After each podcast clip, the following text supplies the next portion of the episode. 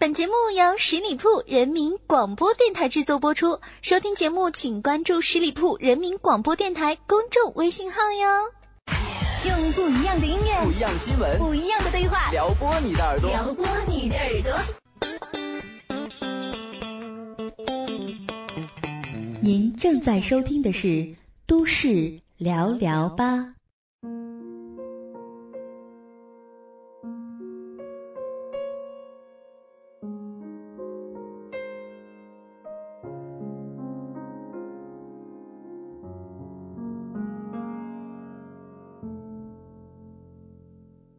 Hello，大家好，欢迎收听每周一与您不见不散的《都市聊聊吧》节目，我是你们的老朋友小五。上周啊，我相信各大电影院的票房啊都火爆至极，《捉妖记》《大圣归来》《小时代四》《道士下山》《煎饼侠》这一个个的国产电影啊，是刷新了一个个电影的记录啊。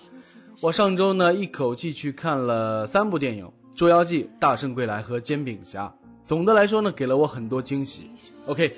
咱们今儿个节目就来聊聊这暑期档的几部国产电影啊。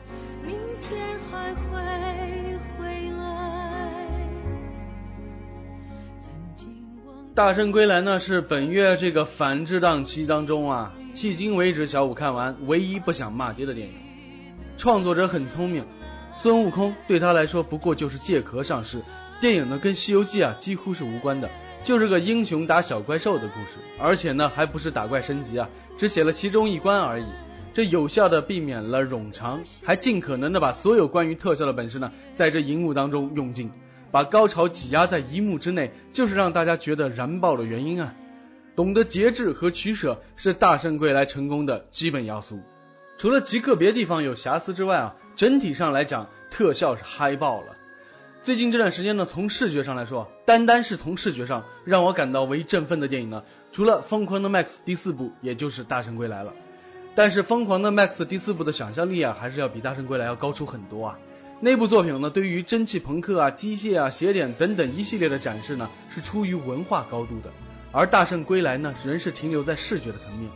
但这一点在中国能做到，已经算是在金字塔的塔尖了。更何况，除了大场面之外，还有一些有趣的小细节，比如说这个萌萌的土地神呐，还有荷叶上的小青蛙啊，江流儿的鼻涕啊，等等等等，这一切都得看得出来是经过无数次实验最终筛选的结果。但是又能够如此放松的表达，确实很难得啊！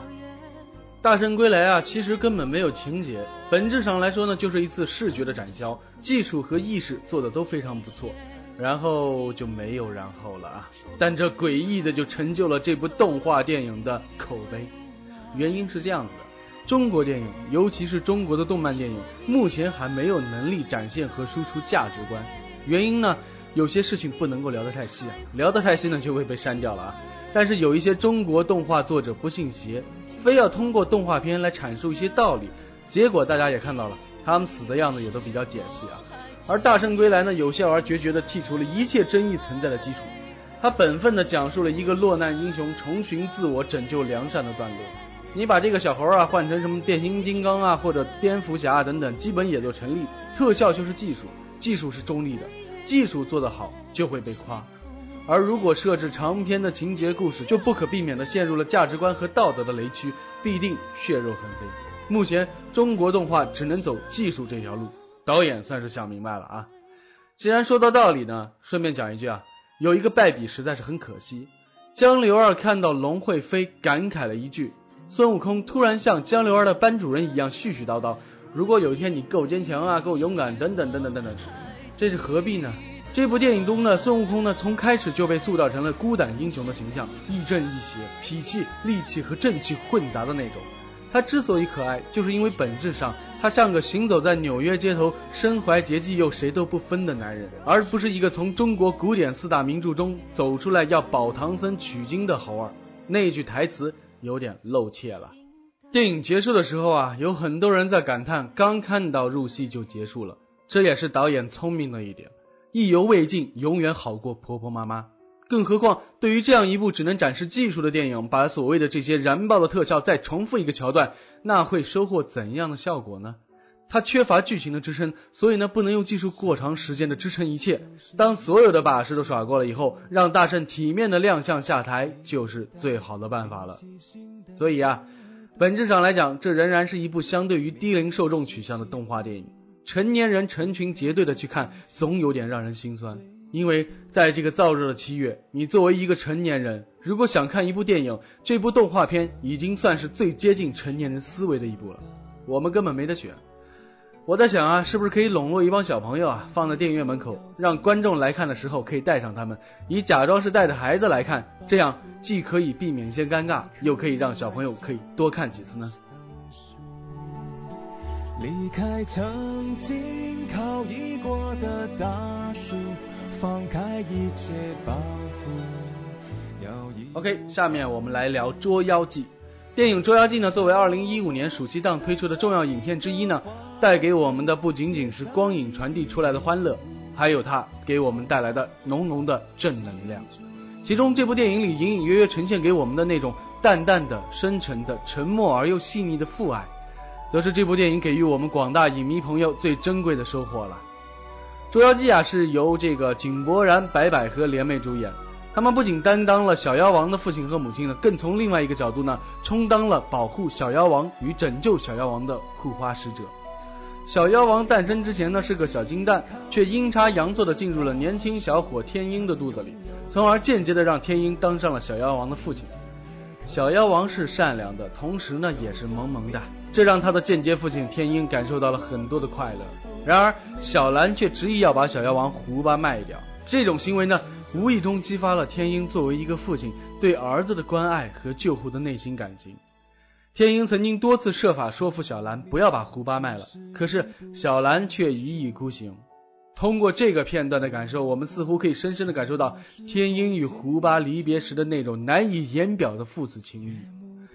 电影为天鹰这种父爱抛出了转机，就是那张由胡巴自己裁剪出来的紫色方布，布皮上呢剪下了胡巴、小兰还有天鹰三个人的镂空图案。这张图案呢是深深的勾起了他们相处那段时间的珍贵情谊。不仅仅作为父亲的天鹰因此产生浓烈的思子之情啊，而且也是深深的打动了小兰。作为一部奇幻电影的《捉妖记》，通过种种片段和故事的组织呢，表达了关于父爱的真意，让我们看到了这个世界上那种不曾磨灭、淡淡的、深沉的、无声的父爱。飞翔。空高的鸟长出了翅膀。或许是因为啊，每一季的屌丝男士我都看，而对于大鹏的那种表演和喜剧呢，已经是比较熟悉了。再加上过于屌丝化的这个电影名称，我对《煎饼侠》这部电影一直没有太多的期待。那张浮夸的海报太过于狗血了，不知道会让多少人误会了这部电影的质量，也不知道是不是反而能够拉拢到更多的小众观众。但无论怎样，以当下中国院线电影的水准来说，《煎饼侠》目前的评分被严重的低估了。在这个近乎恬不知耻的对 IP 进行透支的电影时代，《煎饼侠》值得被歌颂。它是暑期档中的最大惊喜，某种程度上来说，可能还要超过《大圣归来》了。因为啊，毕竟后者的口碑一直不俗，更因为它是动漫，技术的隆重呢，能让人们忽略剧情的智能。但煎饼侠不同，它是喜剧，甚至掺杂了部分闹剧的内容，是中国院线观众最热爱的类型，也是最容易被挑剔的类型。不知道从什么时候开始啊，中国的院线喜剧开始主打一句宣传语，叫做笑中带泪。这都是那群出生于八线小城，在知音和读者经营中长大的公关团队的杰作。他们热爱这种既用喜剧招来客人，又用眼泪表示深刻的假模假式的矛盾短语。其实啊，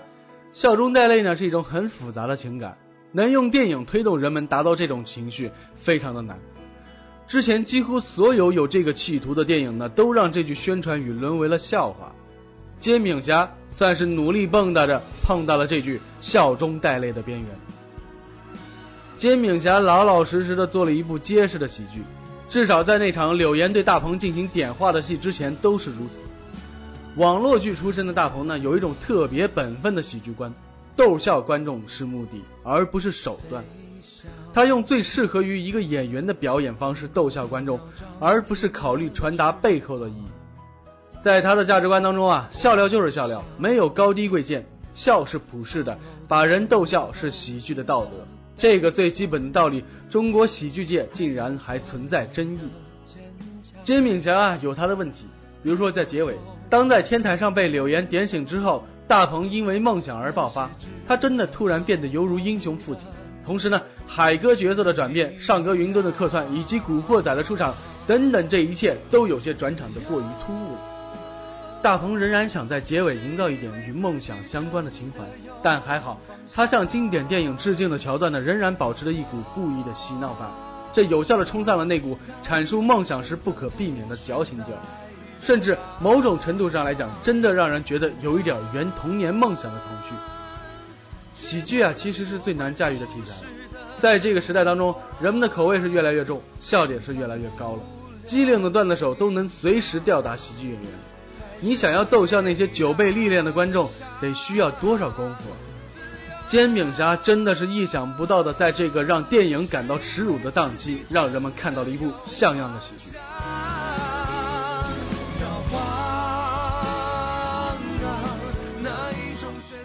至于道士下山、小时代四、栀子花开这几部我都还没有看，所以没办法跟大家分享影评。不过电影的好与坏还是看自己的喜好，至少这几部国产片让我看到了暑期档国产电影未来的希望。好了，亲爱的听友们，感谢大家收听今天的都市聊聊吧，我是你们的老朋友小五。欢迎大家关注十里铺人民广播电台公众微信，在订阅号中直接搜索十里铺人民广播电台，点击关注，也可以加入十里铺人民交流 QQ 群幺六零零五零三二三。我们下期节目再会，拜拜。全都一样